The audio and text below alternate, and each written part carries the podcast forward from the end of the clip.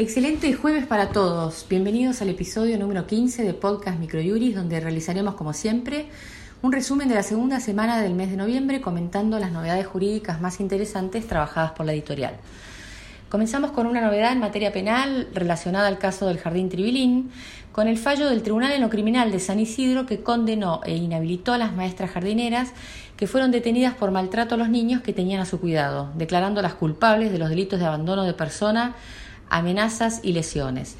El fallo siglado MBYGG de corta GD NEN sobre abandono de persona grabado por el resultado lesiones y amenazas del 5 de noviembre.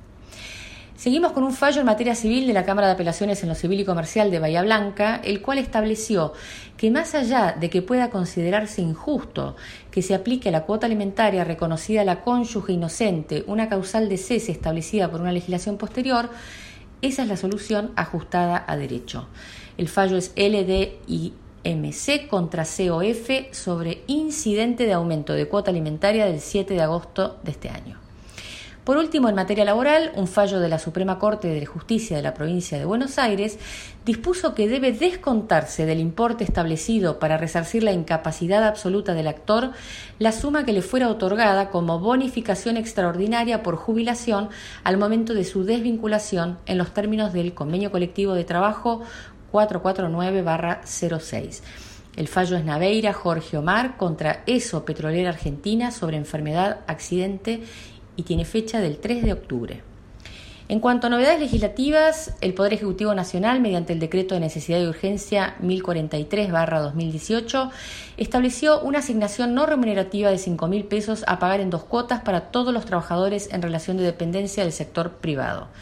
Por otra parte, la FIP aumentó a 500 dólares el monto para traer productos del exterior con la resolución general 4331-2018. Presentamos por último para nuestra sección de doctrina un tema muy actual.